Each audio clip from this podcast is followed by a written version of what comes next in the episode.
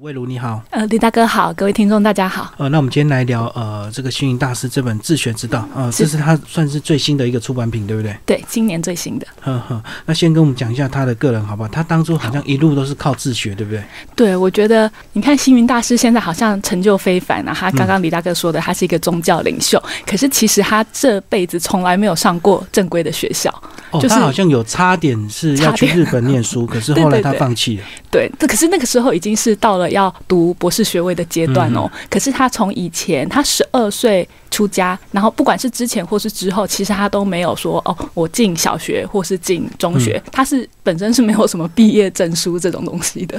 因为他一路出生就是一直在那时候中国正在非常纷乱的时候嘛，对。包括书中也有讲到，他那时候他在这个卢沟桥抗战的时候，他还参加这什么儿童抗战班呢？对对对。所以他一路都跟着国民党在打仗。还有他其实呃在学习上面啊，他。有短暂的进过私塾，所以那个时候还不是正规的学校嘛。然后后来也在栖霞山或是焦山的佛学院读过，就是跟着可能一些前辈啊老师学习过。可是真的那时候就是因为动乱的关系，其实他没有办法好好的去学校念书这样。所以刚刚讲的那个都是算跟着他的师傅在对对对师傅师叔这样的一个关系的对。对，主要是因为他十二岁就出家了嘛，那那时候就是一直跟着，可能有点类似丛林学校，他们会这样说，就。是学习一些应对啊、做人处事啊，然后还有佛教的经典之类的。其实这本书除了讲到他的自学之道之外，另外也讲到当时的一个大时代的一个时空背景，包括他也讲到说，他刚来这个台湾的时候，其实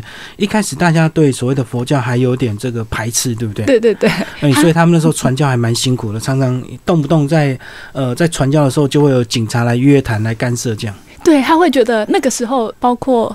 对，其实战后台湾就是也是一个比较封闭保守的社会嘛。然后一开始星云大师其实是在宜兰落脚，嗯，然后他就会为了弘法，他其实会找一些希望大家一起来听啊，一起来宣扬佛法这样。那因为这种群众集会的很敏感，对场面就会引起警察的关注。对，在那个时代。嗯，因为他很怕你们会借由这个假集会，然后又争什么讨论要什么，对啊，呃，策反政府怎么样之类的，所以他们就非常紧张，这样，所以最好就是一律禁止。而且，如果他让你活动，你他一定会有警察在那边盯场。所以他一路也讲的蛮多当时的一个故事，包括他为什么喜欢文学创作，因为他认为文字才是可以永远流传的。真的，而且你知道吗？他其实星云大师，他虽然自学，你就会觉得好像不会到很专精，可是其实他到现在，他现在九十几岁了，然后他这个人生所有的文字累积起来，其实有上千万字，然后他出版的书啊、作品啊，其实也有。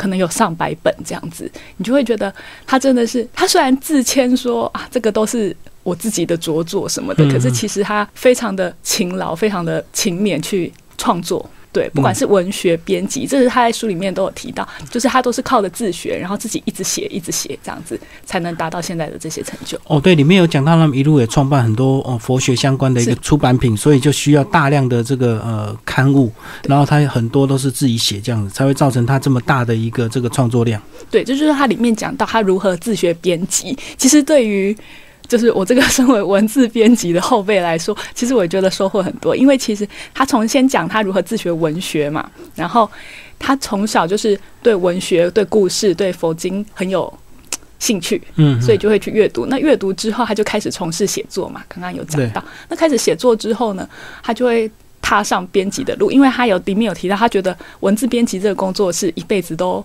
不会厌倦的，所以不管他创办不一定是创办啦，就是他有参与一些佛学的作品的期刊的写作，或是人家找他去编辑。对对对，其实就是等于写作跟编辑也是他在文学上面非常大的一个贡献。而且他也说到，他早年呢曾经在三台里面到处游走，然后到处弘法。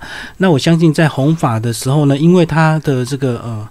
电视的曝光度，它的这个呃录影的量非常大，所以他常常一定也要准备一些东西。对，那是不是无形中这写下来留下来的东西，也可能变成他的呃文学刊物的其中一样一份这样子？对，而且讲到这个很有趣的，就是刚刚李大哥讲到结合那个时代，它里面会讲到当时的一些时代氛围嘛。对。然后呃，我记记得它里面有讲到一个，就是啊，他写了一个算是剧本嘛，就是他的小说《玉林国师》被改编成连续剧。嗯，然后那时候的改编啊，可能比如说尺度会变变得非常大，大，然后为了耸动嘛，就对对对，吸吸睛这样子，然后他就会去抗议，可是就会被人家说啊，你这个和尚可能不懂这样子，对，或者是说有时候他们那时候我还记得他说他那时候敲定了呃上节目，就是他们有一个带状的节目可以去弘法，可是临时又被喊卡。对。对，然后当然星云大师就会觉得，哎，不是已经谈好了吗？为什么又突然把我的节目撤掉了呢？对，然后制作单位就跟他说，那时候蒋夫人说和尚不能上电视，对，那那时候的情况就是这样子啊，因为。他就说：“哎，可是我是真的和尚哎，电视上都有假的和尚在那边演戏的，为什么我是真的和尚不能上电视呢？”对他那时候抗议，然后他就跟电视台说：“那为什么电视一天到晚都有和尚在演？”对啊。然后电视台的回复就说：“他们是假和尚，所以他们可以上电视。那因为你是真和尚，所以不准上电视。”对，就是那个就被抗议。对，对于思想的那个尺度非非常保守，因为其实那个宗教就是说这些宗教的领袖，其实他们都是一些意见领袖，所以呢，国家对他们就管控的非常严格。对，很怕他们在电视上如果讲出一些什么言论跟国家政策比较不一样的话，可能就会集结一些反对政府的一个力量。对，我觉得这也是幸运大师很厉害的地方。他虽然在那个时代这样子历经，其实他其实也不是没有被限制、被压抑这样子，被打压就对对对。可是他还是一路，其实你就会看到他非常的。就是算是容忍嘛，就是他的他其实没有特别说哦我要抗争或什么的。我懂，他就把这些打压他的力量就化作他创作的力量，真的，他就一直写。那其实东西如果写下来之后，也许现在不能出版，可是过几年也许就解禁了，所以他才会留下这么多的一个大量的出版品相。对，我觉得这就是他很包括他后来创办佛光山，其实他后面也有提到人间福报或是电视台啊，我觉得这都是他从前面累积的那些。功夫，然后后面慢慢的去实行这样子，嗯，然后随着时代的氛围啦，渐渐开阔，不然你也很难想象说私人办报或是办电视台。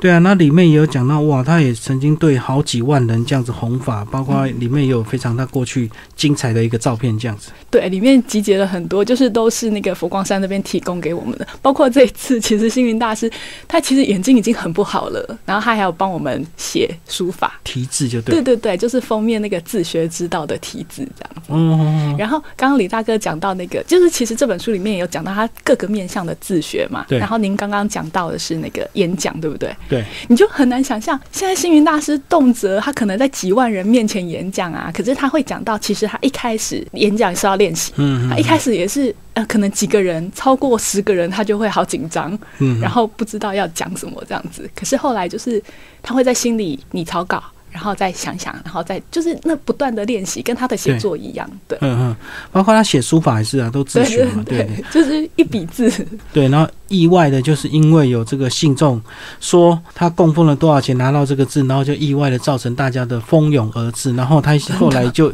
觉得，哎，这样也好，反正他就把那个钱拿去布施或做更多的善事，这样子，哎，原来是呃，他会成就他的今天，也是一些很多不经意的巧合去成就出来的。可是我就是，当然他自己是非常的厉害，然后他身边也有很多的，就是很像活菩萨，他们愿意说哦，那我就支持你，你这幅画、这幅字，我可能就出几十万，对，把你买下来，这样子，让你可以有更多的能力去做，对对，做善事，这样是的。所以他一路走来，才会把这个佛光山这个成就到今天，对不对？对，而且他其中也有讲到哦，他怎么样自学管理，就是佛光山是一个这么庞大的一个组织。那你要怎么样管理它，不会落入那种贪腐啊什么什么的？对，大家会这样讲。很多团体如果大了之后，就就会有一些弊案，就常常会被人家诟病。对，可是它有几个原则嘛，就是怎么用人。嗯。然后，因为佛光山里面其实有很明确的那种人事的规范，你可能在几年之后可以升等，几年之后可以再升等。然后，另外一方面管钱，这个也是很重要。它里面有提到，就是说。你们要用钱，我不会阻止你们。可是你们就是自己要得当这样子，自己要知道怎么处理这样子。就是他的那个经营的方法，其实在现在的企业不管是我们出版社也好，或是各个什么企业，其实都是非常值得参考。呃，那其实你们在编辑这本书会不会很困难？就是要把它很困难这么众多的这个呃相关的文章去收集 非常困难，对不对？对，那那是因为我们呃一开始我们的那个企划林明昌老师，他有先帮我们，他本身在那个佛光大学任教，嗯然后他对星云大师的作品也非常的熟悉，所以他有先帮我们就这个主题自学抓出了若干的文章。嗯，那我们会再去，因为这都是之前的文章集结嘛，所以就是大大概在看过、在顺过这样。子。哦，对你刚刚讲到宜兰的佛光大学，是。那他在嘉义还有南华大学。南，华对对哇，他一路这个除了这个传教之外，也办了很多教育。是，就是他的怎么样自办教育，嗯这个也是那时候很难想象。其实它里面就是，我觉得这里面除了自学这个主主题之外，你也可以看到一些他们当时很辛苦的那些创办的意识。因为不管是创办学校或是创办佛光山，最重要的就是你要有地嘛。对，没错那。你要去哪里生那个地出来，又不可能从天上掉下来，那就是可能需要去瞧，说去瞧。去找，对，需要去找，然后嗯需要有一些获得一些帮忙这样子。对，那其实那其中的斡旋也是非常的辛苦，可是他就是凭着他想要创办一个，不管是哪一个阶层、社会大众，大家有兴趣都可以来读的学校。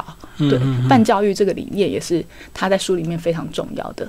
哦，所以他后面那段也讲了蛮多他办大学、办教育的一个心路历程，这样子。对，就是因为他自己是没有上过学的，所以他后来会开始觉得说，诶，其实他一开始是在海外办学，嗯，然后他就觉得那时候台湾因为真的比较保守嘛，他就觉得可是我都已经可以在海外办学，为什么我不能在台湾办台湾自己的大学？